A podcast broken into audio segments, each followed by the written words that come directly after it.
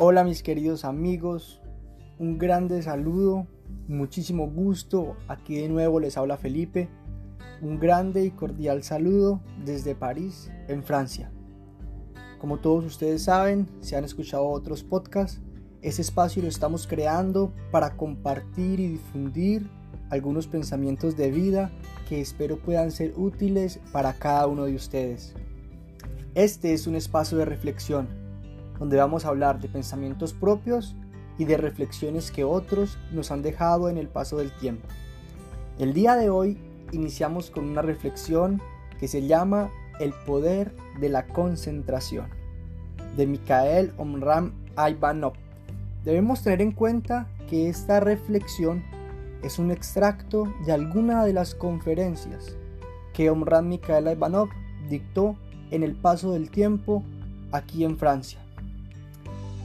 Debemos saber que Omram Mikhail Ivanov es un pedagogo y un filósofo de origen búlgaro que desarrolló toda su visión de vida y del mundo en territorio francés. Espero lo disfruten.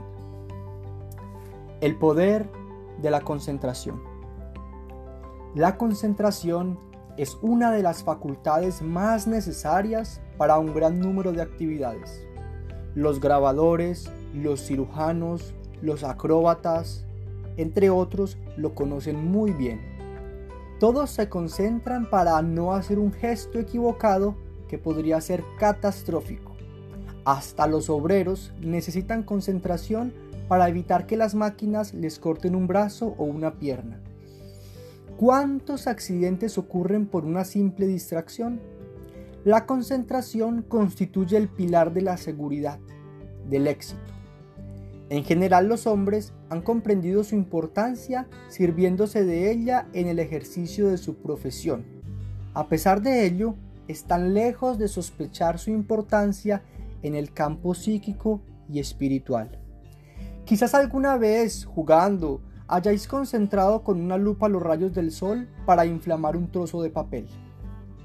¿Por qué no habéis traspuesto este fenómeno al campo psíquico?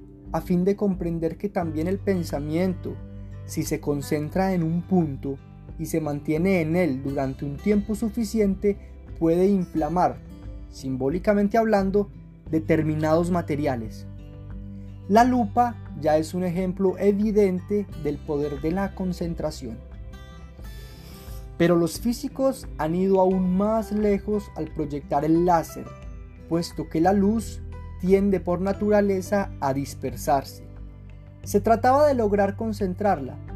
Consiguiéndolo han obtenido todo tipo de aplicaciones técnicas, médicas, estratégicas, puesto que ahora está demostrado que la luz física es todopoderosa. ¿Por qué no creer también en la omnipotencia de la luz espiritual, la luz del pensamiento? Uno de los mejores ejercicios de concentración que os he dado que os he dado es la meditación a la salida del sol. Os concentráis en el sol sin dejar entrar en vosotros ningún otro pensamiento y permanecéis así durante un buen rato en una actitud sagrada. Si llegáis a hacerlo correctamente, pronto os sentiréis fortalecidos, iluminados, colmados. Y si, por ejemplo, tenéis un órgano enfermo, podéis contribuir a mejorar su estado proyectando sobre las células rayos solares, rayos de luz, de amor, de bondad, de vitalidad y de gozo. Si realmente podéis contribuir a mejorar vuestra salud gracias a la concentración del pensamiento, naturalmente algunos pensarán que esto es perder el tiempo. Cuando existen tantos medicamentos, píldoras y remedios y no hay que hacer más que abrir la boca, ¿por qué concentrarse entonces? Pues bien, este es un mal razonamiento, porque de esta manera pasiva no conseguiréis desarrollaros y aún menos desencadenar fuerzas internas formidables que pueden serviros cuando hayáis abandonado la tierra. Porque, sabedlo, una sola cosa es verdaderamente importante para el hombre, la capacidad de concentrarse en las cosas divinas. Esta capacidad le permitirá proseguir apaciblemente su camino durante toda la eternidad. Suponed que al dejar de este mundo, suponed que al dejar este mundo estáis rodeados de una atmósfera oscura, a través de la cual no podéis contemplar a vuestros amigos ni a los ángeles. En esta soledad, en esta obscuridad, ¿quién vendrá a salvaros? Vuestra capacidad de concentraros en las cosas divinas. Esta capacidad subsiste después de vuestra muerte, porque no proviene del cerebro, sino del espíritu, que es inmortal. Cuando el hombre abandona su cuerpo físico, esta capacidad subsiste en su espíritu, porque es el espíritu quien piensa, quien siente, quien actúa. Lo hace a través de la materia del cuerpo físico, pero cuando se libera de éste, no hay que creer que ya no puede sentir, pensar ni actuar.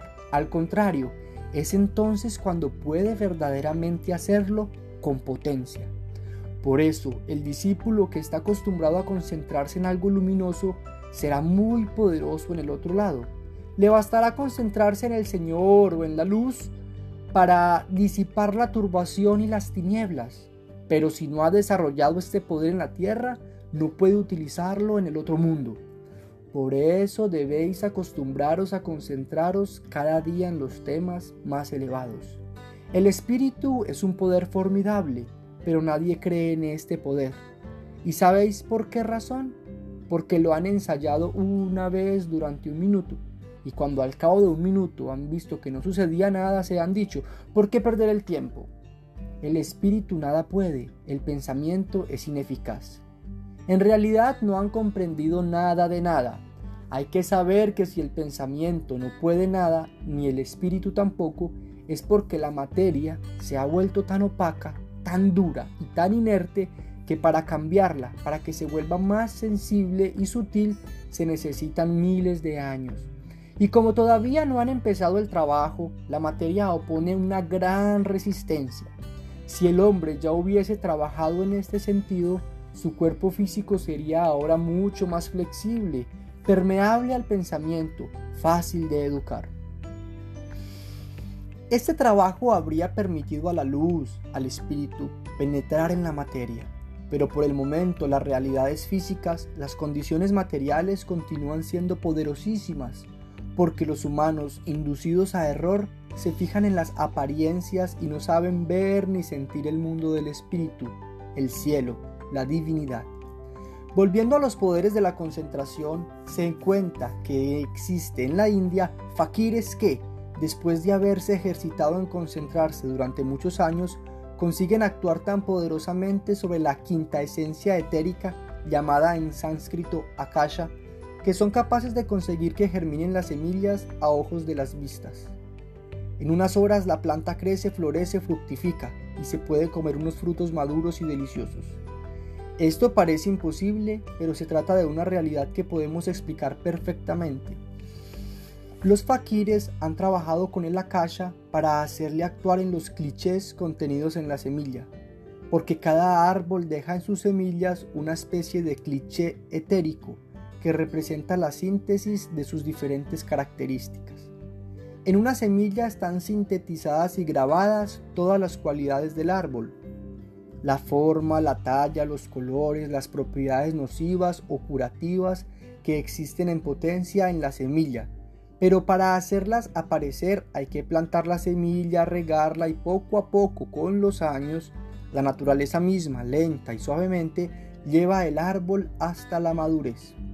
Pero se puede acelerar esta evolución, si, mediante la concentración, llegamos a intensificar las fuerzas de la luz, del calor y de la vida que provienen del sol, de la atmósfera y de la propia tierra, para alimentar a la semilla más rápidamente de lo que normalmente hace la naturaleza.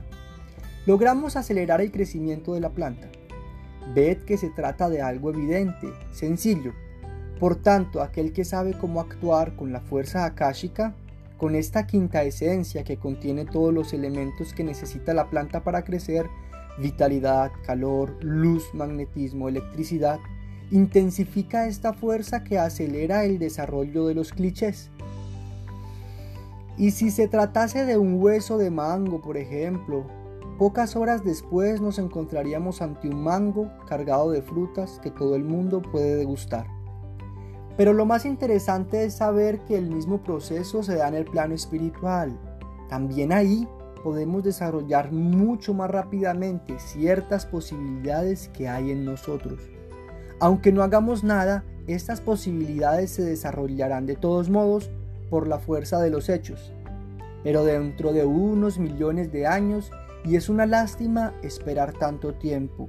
Existen en nosotros muchas semillas depositadas por el Creador, gérmenes de todo tipo, cualidades, facultades, dones que todavía no se han manifestado. Son como gérmenes que todavía no han sido iluminados, calentados, regados.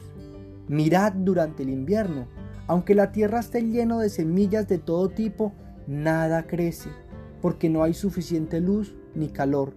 Están como aletargadas, pero con la llegada de la primavera se produce nuevamente una concentración de calor y de luz y todas estas semillas que permanecían escondidas e invisibles crecen. Diréis, todo el mundo sabe eso, hasta los niños lo saben. Sí, pero cuando se trata de transponer estos fenómenos al terreno espiritual, la gente continúa mostrando una ignorancia tremenda. Y si preguntáis, ¿cómo podemos ver que las semillas, las cualidades que Dios ha depositado en nosotros son algo real? Os responderé, yendo al sol. Él las calentará y las hará visibles a pleno día. Cuando hablo del sol me refiero en primer lugar al sol espiritual y después al sol físico. El sol del mundo físico nos muestra cómo suceden las cosas en el campo espiritual, pero puesto que los humanos no creen en el poder del sol espiritual para conseguir que se manifiesten las facultades y las virtudes que tienen enterradas dentro de sí, piensan que no tienen necesidad de ir a exponerse a la luz y al calor. No es pues raro que nada crezca en su tierra interior. Siguen ahí a oscuras, en el frío, tiritando y sintiéndose desgraciados? ¿Por qué no se acercan al sol espiritual, al Señor, para gozar viendo germinar y crecer todos estos pequeños retoños en su jardín? Tratad desde hoy de aprender a concentraros para desencadenar una fuerza espiritual, divina, poderosa. Debéis empezar desde ahora el trabajo si queréis, que, si queréis que vuestras realizaciones prosigan en el mundo espiritual. Y allí, como ya os lo he explicado, la materia no es tan densa ni opaca, es una materia flexible, dócil, que se somete tomando la forma, la dimensión y los colores del pensamiento. Con esta materia sutil todo puede realizarse. Así pues, Tomad la concentración como un ejercicio extremadamente importante y entrenaos todos los días con los temas más espirituales. Rápidamente sentiréis los efectos porque en vez de estancaros en los mismos sufrimientos y en las mismas dificultades, creceréis cada vez más, os liberaréis y viviréis una vida armónica, luminosa y pacífica. Hasta aquí esta reflexión de los poderes del poder de la concentración.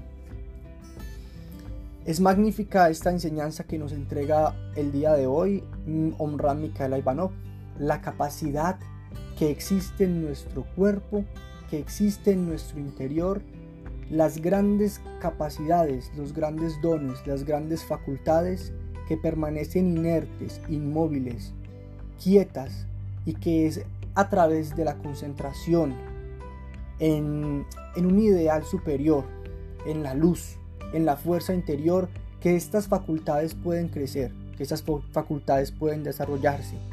Tratemos de ubicar en este día, si escuchan este podcast, en concentrarnos en la luz o en algún elevado ideal, ojalá inmaterial, una visión espiritual de un mundo mejor, una visión de un mundo luminoso, una visión de algo que es duradero y eterno.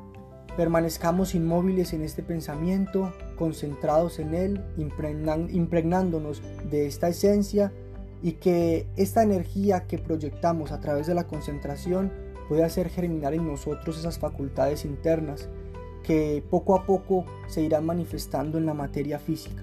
Así que un abrazo para todos, esta es la reflexión del día de hoy, espero les haya gustado mucho continúen ahí oyendo estos mensajes que son benéficos para mí y para todos ustedes. Un abrazo muy grande.